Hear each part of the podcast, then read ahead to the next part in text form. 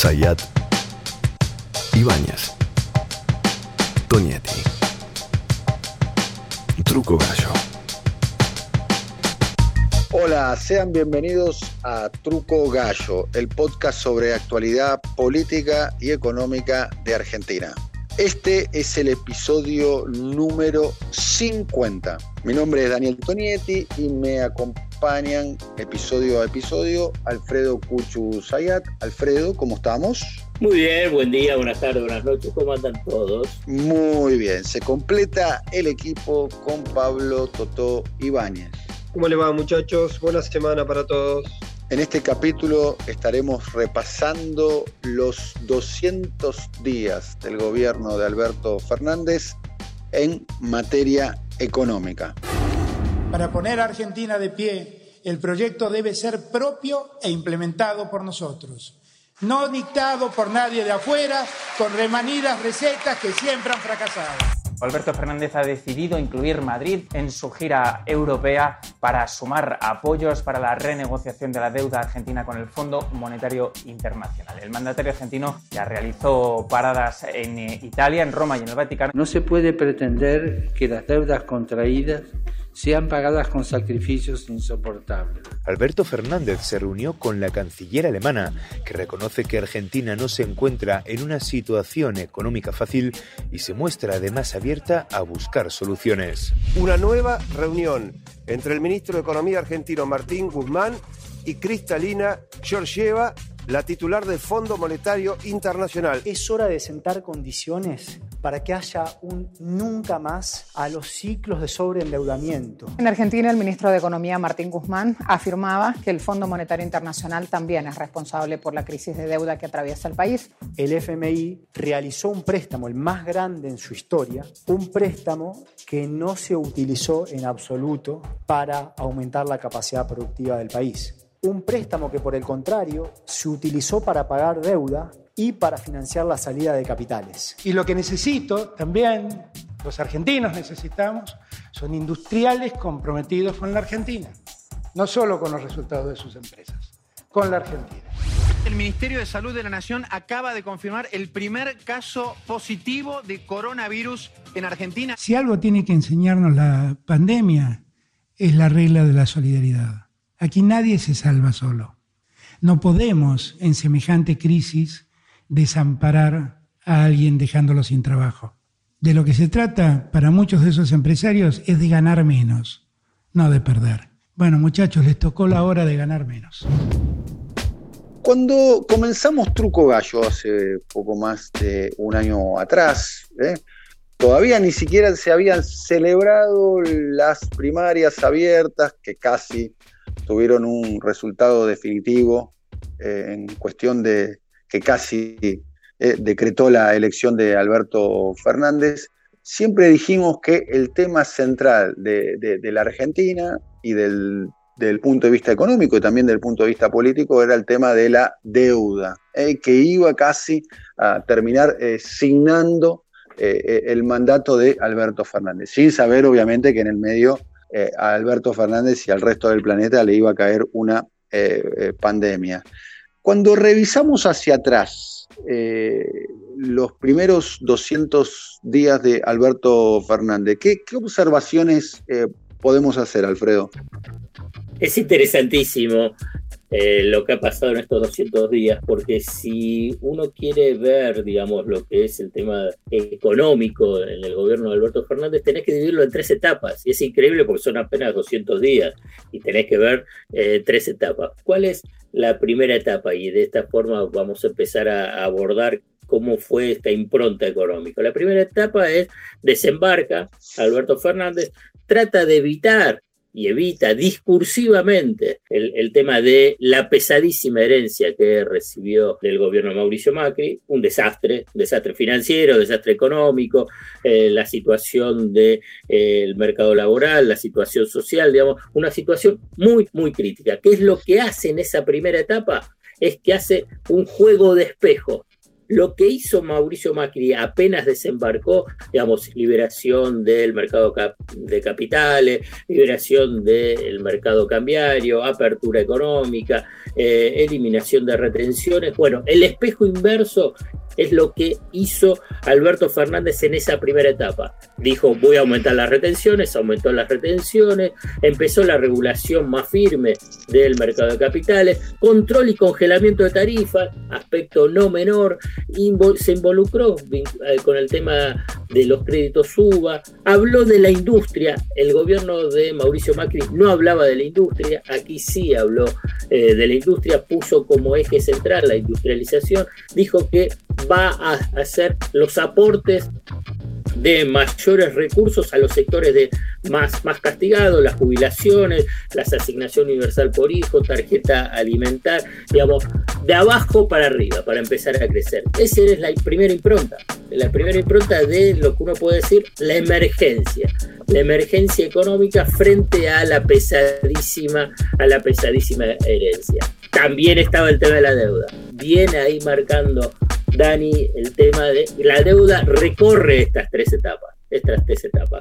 Empieza eh, la segunda etapa, ¿cuál es la segunda etapa? El primero de marzo, el discurso, cuando, ¿qué es lo que plantea? El plan de gobierno, todo lo que aspira vinculado con su proyecto económico para estos cuatro años. Le duró 20 días, le duró 20, menos de 20 días, puedo decir, pero vamos a ponerle 20 días porque apareció la pandemia. También ahí, en esa segunda etapa muy, muy cortita de, lo aspiracional, el tema económico, aparece el tema de la deuda. ¿Se acuerda cuando dijo nunca más el tema de la deuda en Argentina? Bueno, aparece la pandemia y empieza a alterar muchísimo todos esos objetivos. Empieza la emergencia sanitaria y la emergencia económica, recorrida también en un proceso de negociación eh, de deuda. Y ahora uno puede suponer, uno puede tratar de especular o uno puede simplemente decir que la aspiración que tiene es de comenzar una cuarta etapa. La cuarta etapa es de la post-pandemia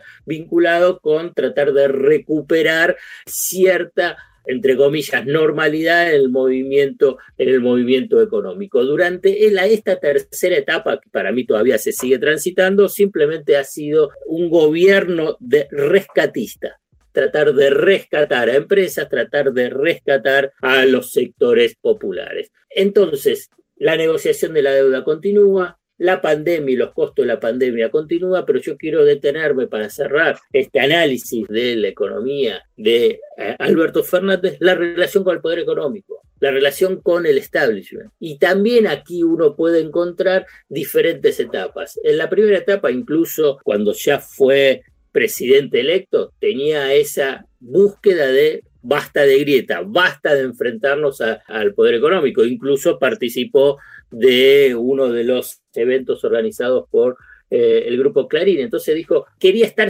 por encima. Y ahí el poder económico es que lo compraba, entre comillas, a ese Alberto Fernández que quería estar por encima eh, de la grieta. Continuó este, esta lógica de una búsqueda de esa alianza con el poder económico local, que uno lo puede resumir en la la agrupación AEA, e donde ahí tiene su impronta también muy, muy fuerte Pablo Roca con el grupo Techín, hasta que hubo dos eventos que empezaron a hacer crujir esa, esa relación. Punto uno es cuando se enfrenta con Paolo Roca durante el comienzo de la pandemia, cuando Techín quiere despedir. Punto dos también es de la continuación de, eh, de la pandemia, cuando ah, el, poder económico quiere eh, impulsar la, la apertura.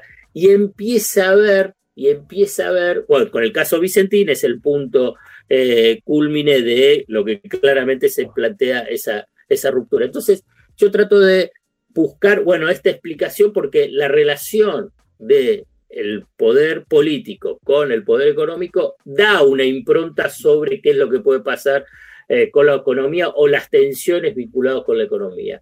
Da la impresión, da la impresión, incluso por lo que también he hablado con algunos de eh, del mundo empresario, es que lo que aspiraba el poder económico, incluso en ese breve periodo de luna de miel con Alberto Fernández, es que Alberto Fernández, después de instalarse en la Casa Rosada, de instalarse en el poder, en el poder político, rompa con el kirchnerismo y rompa con Cristina Fernández de Kirchner.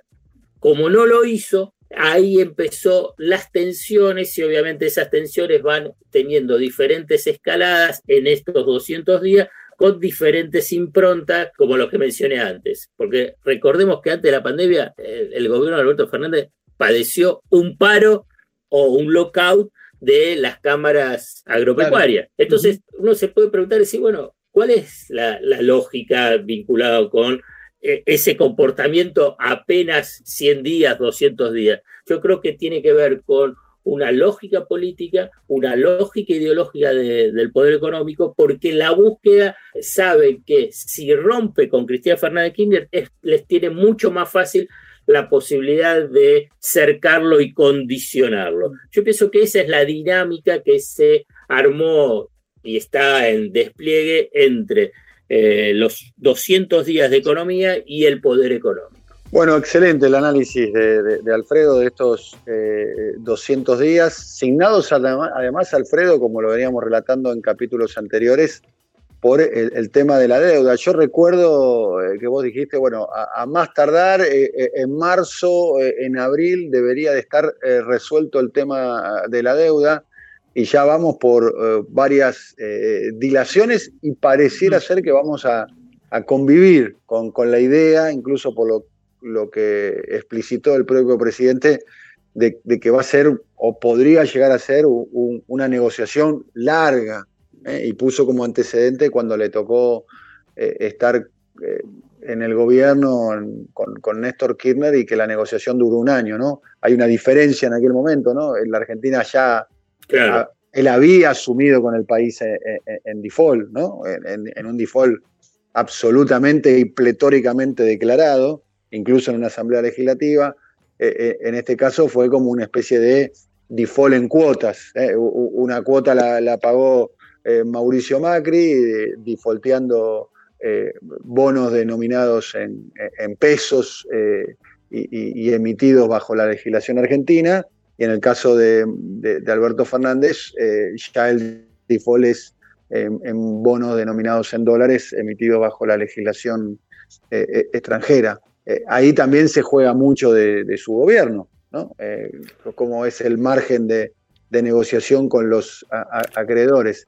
Y está claro, eh, como decíamos en el capítulo anterior, hablando de política, que tiene una impronta, Alberto, una voluntad, sella grietas. Tuvo muchos gestos, dicho sea paso, antes de presentar él la, expropiación de, Vicentín, y antes, después, salió en sucesivos eh, apariciones mediáticas eh, diciendo que era una idea impulsada por él, la, de, la de, Vicentín. Eh, días anteriores a eso, recuerdo que él tuvo palabras muy elogiosas para lo que eran denominados en la década del 80 los capitanes de la industria, con, Bulgeroni, con, Pérez Compán, con, con Paolo Roca, con los que se, denomina ahora eh, el círculo rojo del poder económico o el establishment. Eh, y, la reacción de ellos, una vez que llevó adelante la, iniciativa de Vicentín, eh, fue una crítica muy, muy dura. ¿no? Quizá le está pasando en términos económicos algo, algo parecido a lo que le sucede en términos políticos. ¿no? Él, está con la intención de, sellar la grieta, pero la, condición para que lo acepten en ese sentido es que, es que no produzca ningún cambio en, ninguna de las, de, las áreas, ¿no? Pareciera ser que también es una impronta de estos 200 días de Alberto. Meto una línea, si me dejan, y me quedo con lo último que dijo Alfredo. Y yo creo que hay un componente muy fuerte de que hubo efectivamente un ejercicio de tratar de, de, arrodearlo y de, y de generar una fractura en el frente de gobierno eso me hace acordar a lo que hubo en algún momento como una intención similar en el 2015, 2014 respecto a Daniel Scioli, no sé si recuerdan. Y sí creo que las reacciones, él lo, focalizó con el tema del campo, pero creo que después se fue manifestar en otro lado. También yo creo que es en parte consecuencia de que el gobierno anterior, además de expresar a estos sectores, terminó perdiendo con casi 41, con 41% de los votos. Y por más que no sea uniforme, yo creo que eso terminó dándole al tramo final del macrismo, más allá de la herencia pesadísima, de la cantidad enorme de desastres que dejaron, le termina dando una identidad para decir, bueno, acá hay un 40% que se va a oponer a todo lo que surja del gobierno. Y yo creo que ahí hay un rasgo me parece. Simplemente para cerrar, y, es que eh, se merece un, podcast y me comprometo a, desarrollarlo, es sobre el poder económico en Argentina, digamos, si quieren el establishment o el tema de la burguesía si existe o no existe una burguesía nacional, porque vos viste, mencionaste todos esos nombres y ahí se me disparó esta, esta inquietud, porque yo pienso que hace a, un componente esencial cuando nosotros queremos analizar la política y la economía y la actualidad de la Argentina. Sí, claramente, ¿no? Eh, alguna vez habrá que analizar si, si los sectores empresarios, abro comillas, eh, nacionales, cierro comillas, existen y, si la burguesía nacional presentada de esa manera, qué comportamiento eh, tiene y, si realmente existe o se trata de una fantasía en la cual muchos quieren creer, ¿no? Es un, es un podcast que me gustaría eh, escuchar, así que vamos para adelante con eso, si les parece. Sí, señor. Bueno, hemos terminado un nuevo episodio de, de, Truco Gallo. quienes hacemos Truco Gallo eh, reiteramos, eh, está Alfredo Puchu Sayal, muchas gracias Alfred. un fuerte abrazo para todos. Saludamos al jefe de gobierno de, Gonet, Pablo Toto Ibáñez. Saludos muchachos, nos vemos. La coordinación a cabo de Marcelo Figueroa, la producción comercial a cabo de Pablo López, Simón Vilarrubia, en la realización, la asistencia de producción Juan Lipschitz y el diseño gráfico a cargo de Andrés Roch y Lisandro Aira para brasilcomunicación.com. Hasta la próxima. Movistar Play te invita a los primeros tres meses de Amazon Prime Video para que veas las mejores series y películas. Entra a movistar.com.ar barra play y activalo. Los que somos Movistar, tenemos más. Movistar. Promoción válida del 1 del 5 del 2020 al 31 del 5 del 2020. Más información en movistar.com.ar barra legales barra Movistar Play.